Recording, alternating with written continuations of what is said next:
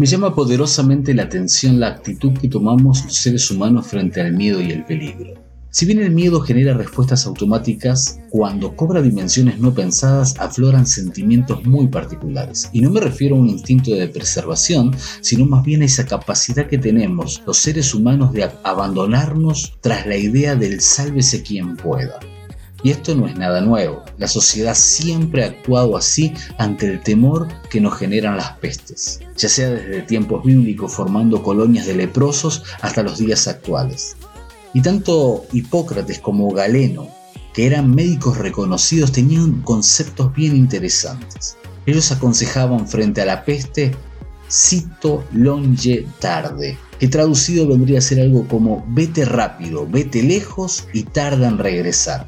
Al parecer, el mundo del 5G no ha evolucionado tanto y continúa pensando de la misma manera. Lo vemos hoy en los carteles que invitan a los médicos a dejar sus departamentos no sea que contagien a algún vecino, o lo confirman las noticias internacionales al ver los cadáveres ser quemados en las calles. La sociedad de la tolerancia abandonó sus conceptos por temor y volvimos a mostrar la hilacha. Vete lejos, vete rápido y tarda en regresar. Siguen gritando los que recorren las calles pidiendo más y mayores derechos. O quienes aún peor dedican 5 minutos de aplauso a las 9 de la noche, pero 10 minutos a crear carteles en las entradas de los edificios.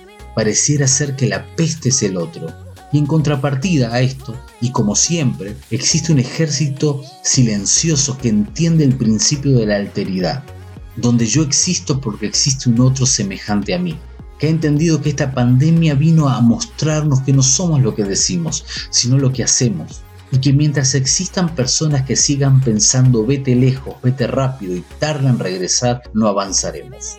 En lo personal yo prefiero seguir la actitud de mi maestro que ante el desesperado pedido de un leproso lo tocó, sanando sus heridas físicas y aún emocionales. Esta pandemia nos pone en la disyuntiva de tener que elegir si seremos de los que gritan vete lejos, rápido y tardan regresar o de los que abrazaremos y pondremos la mano en el arado comprometiéndonos con esta sociedad sufriente. El mundo espera tu decisión.